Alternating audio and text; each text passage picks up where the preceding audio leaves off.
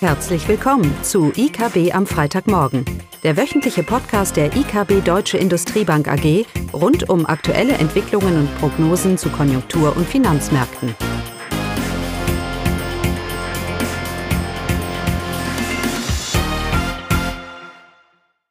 Willkommen zu IKB am Freitagmorgen mit Klaus und mir, Caroline.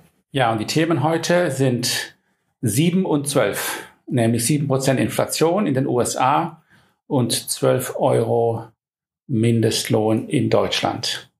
Genau. Ja, die Inflationszahlen aus den USA, die haben mal wieder ziemlich für Schrecken gesorgt, nämlich 7 Prozent. Das ist die höchste Inflationsrate seit 1982. Und auch die Kernrate mit 5,5 Prozent, auch relativ hoch. Da hatten wir solche Werte zuletzt im Februar 91. Treiber ist weiterhin vor allem sind es äh, die Energiepreise. Ähm, wir gehen weiterhin davon aus, dass sich aber im Verlauf des laufenden Jahres die Inflationsrate äh, legen sollte, dass sich sie senken sollte. Im Durchschnitt sehen wir für die USA weiterhin eine Inflationsrate bei viereinhalb Prozent.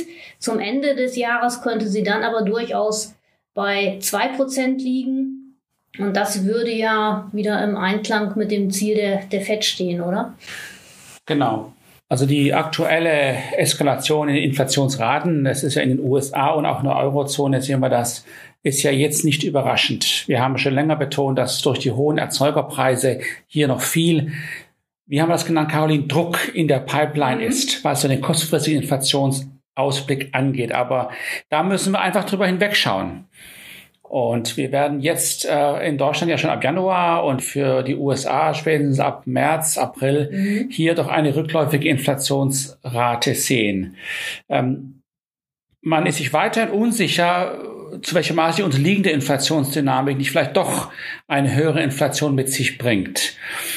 Hey, das wäre gar nicht mal so schlecht. Nach zehn Jahren Inflation von 1,2 Prozent der Eurozone mhm. lagen wir sowieso mhm. niedrig. Also eine grundsätzlich höhere Inflation würde uns einiges näher bringen an das Ziel. Aber natürlich davon reden wir nicht. Wir reden ja von der Sorge, dass es eskaliert. Naja. Und die Märkte haben sich Sorge gemacht. Oh, oh, oh. Jetzt muss die Fed vielleicht doch mal die Zinsen anheben. Vielleicht fällt sie hinter die Kurve.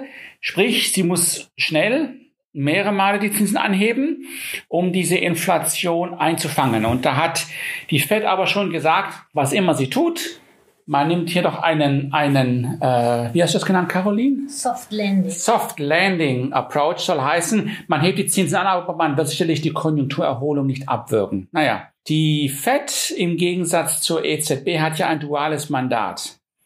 Das heißt, ihr Mandat ist Preisstabilität bei Full Employment. Das heißt, sie kann gar nicht die Arbeitslosenquote, die Wirtschaft abwürgen und die Arbeitslosenquote nach oben schrauben, der Hoffnung, dass sie dann ihr Ziel erreicht, weil dann würde sie ja gegenwirken. Das heißt, in ihrem Mandat ist automatisch schon eine gewisse Soft Landing oder Balanced Approach drin. Übrigens gilt das auch für die EZB, weil wenn die Arbeitslosenquote steigt, dann sinkt die Inflation. Dementsprechend ist da wieder Raum da für eine weniger aggressive Geldpolitik, sage ich mal. Im Moment wird ja auch diskutiert, was denn die EZB überhaupt tun kann oder auch die FED. Was kann man eigentlich als Notenbank tun gegen Lieferengpässe und Rohstoffpreisdruck? Da kann man ja sowieso nichts machen, so das Argument. Ja, doch, ich kann sehr viel machen. Ich kann die Zinsen anheben, die Nachfrage abwürgen, Unternehmen in die Pleite führen, Arbeitslosensicherheit ansteigen lassen und dementsprechend die, und da wird mir ganz schnell in der Wirtschaft die Nachfrage wegbrechen und die Preise sinken. das ist nämlich genau das, eine klassische Rezession ist das ja. Und das ist uns in 2020 erspart geblieben, weil eben die Fiskalpolitik dermaßen dagegen gewirkt hat. Ja, dieser Prozess, dass wir durch eine wirtschaftliche Rezession hier den Preisdruck deutlich reduzieren, weil einfach Unternehmen die Preise nicht weitergeben können. Ihnen brechen die Aufträge weg, sie entlassen Arbeitskräfte und das wird die Nachfrage weiter abschwächen. Das heißt, eine Notenbank kann immer was tun, um die Inflation zu senken, um sich anzukurbeln, um Kreditvergabe anzukurbeln auch. Das ist nochmal ein anderes Thema. Ja, das ist der berühmte Spruch, dass die Geldpolitik wie eine Schnur ist. Ich kann immer daran ziehen, aber nicht immer daran schieben. Von daher ist das kein Argument. Aber nochmal, wir leben im Moment immer noch, obwohl die Nervosität steigt. Und weltweit haben die letzten vier Wochen 25 Notenbanken die Zinsen angehoben. und die Nervosität steigt, zu welchem Maße es jetzt wirklich doch nur temporär ist. Aber noch hält man grundsätzlich an der Meinung fest, dass wir diesen Rückgang in der Inflationsrate sehen werden, diese Normalisierung sehen werden. Und dafür gibt es auch viele Argumente. Wir leben in einer Marktwirtschaft und wenn Preise ansteigen, dann reagiert die Angebot und Nachfrage darauf. Und die Nachfrage ist künstlich hochgehalten durch die Fiskalpolitik, aber die Angebotsseite wird darauf reagieren. Angebotsseite, was die Lieferengpassthematik auch angeht. Davon bin ich weiterhin überzeugt und wird vielleicht ein bisschen länger dauern, aber wir bleiben bei der Einschätzung, dass wir in 2023, also nächstes Jahr, vielleicht sogar ein Überangebot sehen werden in manchen Bereichen und dementsprechend die Inflationsrate deutlich sinken wird. Es, Preise müssen ja auch nicht fallen. Die müssen ja nur weniger schnell steigen auf den Rohstoffmärkten und schon habe ich einen dämpfenden mhm. Effekt auf die Inflationsrate. Dürfen wir auch nicht, ähm, nicht ver verwechseln. Das entscheidende Thema, natürlich der größte Kostentreiber bei einem Unternehmen sind immer die Löhne. Und da sind wir jetzt beim, beim zweiten Thema, ne, Caroline? Bei den 12 Euro, die Mindestlohnthematik. Und was die uns geplant sind, aber man weiß ja noch nicht, wann es kommt. Das steht nicht im Koalitionsvertrag. Es soll kommen, aber wann weiß man noch nicht. Aber wenn es kommt. Ja, das geht schon davon aus, dass es dieses Jahr kommen wird. Und als Volkswirt würde man argumentieren, steigende Lohnkosten äh, wird entweder zur Inflation führen und dann im zweiten Schritt äh, zu einer höheren Arbeitslosigkeit, zumindest mal in dem Segment. Ja, warum? Also Löhne steigen, Lohnstückkosten steigen, Margen sind unter Druck, weil die Unternehmen es nicht weitergeben können in einem im normalen Umfeld oder in einem weniger boomenden Konjunkturumfeld. Und dementsprechend werden Unternehmen anfangen, hier die Lohnstückkosten durch eine Anpassung der Arbeitnehmer wieder in den Griff zu kriegen. Mhm.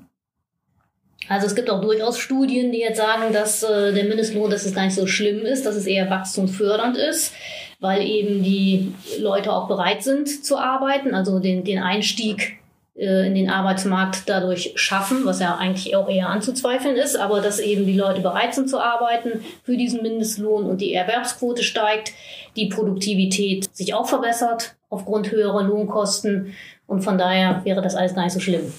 Genau, also wir erhöhen die Löhne, damit die Unternehmen endlich mal produktiv werden. Hm? Das heißt, wir haben höhere Produktivität und wir haben mehr Leute, die arbeiten. Das heißt, wunderbar, will ich mein Inflationsproblem lösen in Europa, muss ich nur die Löhne anheben. Genau. Ist, ist das das Argument? Ja. Das ist irgendwie ein bisschen befremdlich für mich. Äh, zum einen, weil wenn ein Unternehmen Produktivität steigern kann, dann wird sie das auch ohne Lohnsteigerungen tun, einfach um ihre Gewinne zu steigern. Es ist mir nicht klar, warum ich höhere Löhne brauche, damit wir produktiver werden. Äh, das ist nicht, das ist für mich nicht nachvollziehbar. Also der Link, schon mal der erste Link.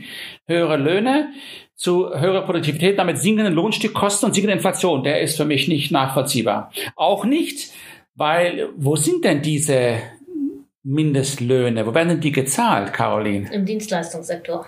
So. Ich kann das Argument noch ein bisschen nachvollziehen, was das produzierende Gewerbe angeht. Dann wird einfach kapitalintensiver produziert und damit erhöhen wir die Produktivität pro Arbeitnehmer und dann sinken die Lohnstückkosten wieder. Das ist noch ein bisschen nachvollziehbar. Wobei am Ende auch weniger Jobs hier zur Verfügung stehen. Ceteris paribus natürlich, ja. weil ich habe ja mehr Kapital investiert. Aber im Dienstleistungssektor ist mir nicht klar, wo die Produktivität herkommen soll.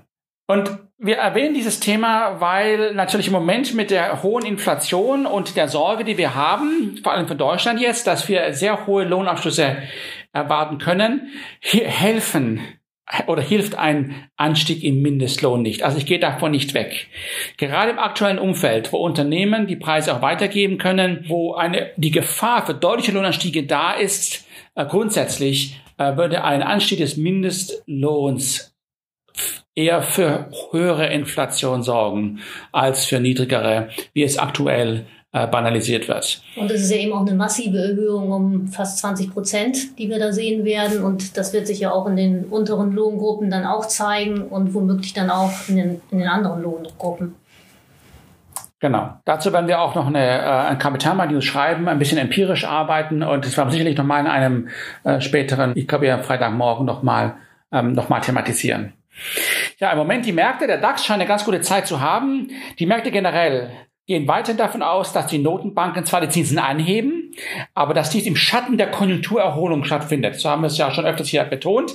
Soll heißen, wir haben eine Normalisierung der Geldpolitik, aber sie wird nicht die Wirtschaft belasten, weder die Gewinne ähm, noch äh, genau, also die, noch das generelle Konjunktur Konjunkturbild. Und das ist ganz entscheidend. Solange diese Annahme da ist, haben wir gute Aussichten für den DAX und die Langfristzinsen werden weiter steigen. Sollte die Notenbanken allerdings dahin gehen, dass sie wirklich effektiv die Wirtschaft abkühlen, ist das, ist das ähm, relativ negativ für den DAX, obwohl ich davon erwarte, dass die zehn Jahre Renditen da wieder sinken werden. Warum? Weil wir ja dann in eine Rezession relativ schnell reinlaufen werden. Und wird die Zinskurve auch invers. Dann würden aber Zinsen nicht lange auf dem Niveau bleiben, sondern auch wieder gesenkt werden diese grundsätzliche Lohninflationsspirale, die ich knacken muss über einen längeren Zeitraum, sehe ich weiter, sehe ich weiterhin nicht. Genau, aber die Märkte denken weiterhin in diesem Rahmen, wie es auch die Notenbanken tun, dass wir normalisieren im Schatten der konjunkturellen Erholung und alles ist gut. Ja, jetzt muss nur die Inflationsrate dieses Jahr mitspielen, dass die zumindest mal auf einer sechs Monatssicht sich dann wirklich so einpendelt, wie wir das erwarten und von dir äh, dargestellt, dargestellt wurde, Caroline. Also ich I count on you. Ja, sehen wir es in Deutschland schon im Januar, dass da was passiert. Muss ja eigentlich. Muss. Genau. Technisch, wegen der Mehrwert, wegen ja. der Mehrwert, Mehrwertsteuer. Aber das ist ja erwartet. Ich glaube, es ist, äh, das wird die Märkte oder das wird, wird die Inflationssorgen nicht unbedingt ähm, vollkommen beiseite mhm. legen, ja, sondern es wird ein, schon ein längerer Prozess in der ersten Jahreshälfte. Das war's. Und von daher erwarten wir weiterhin, nochmal zum Kurz unsere Einschätzung, dass der Outlook für den DAX ist positiv und die, wir erwarten weiterhin, dass die Bundrenditen fundamental wie auch die US-Renditen hier nach oben tendieren. US-Renditen nicht mehr ganz so viel, da ist schon einiges passiert. Wir erwarten ja auch, dass die Fed dreimal, mindestens, mindestens dreimal die Zinsen anhebt. Habe ich letzte Woche schon gesagt. Wir bleiben bei dieser Einschätzung. Aber bei den Bundrenditen ist ja noch ein bisschen Luft nach oben, zumindest mal in einem positiven Bereich, wo sie ja immer noch nicht sind. So. So, jetzt aber. Schönes Wochenende. Tschüss. Das war das wöchentliche IKB am Freitagmorgen. Sie wollen immer über neue Ausgaben informiert bleiben? Dann direkt den Podcast abonnieren. Oder besuchen Sie uns unter www.ikb-blog.de slash podcast.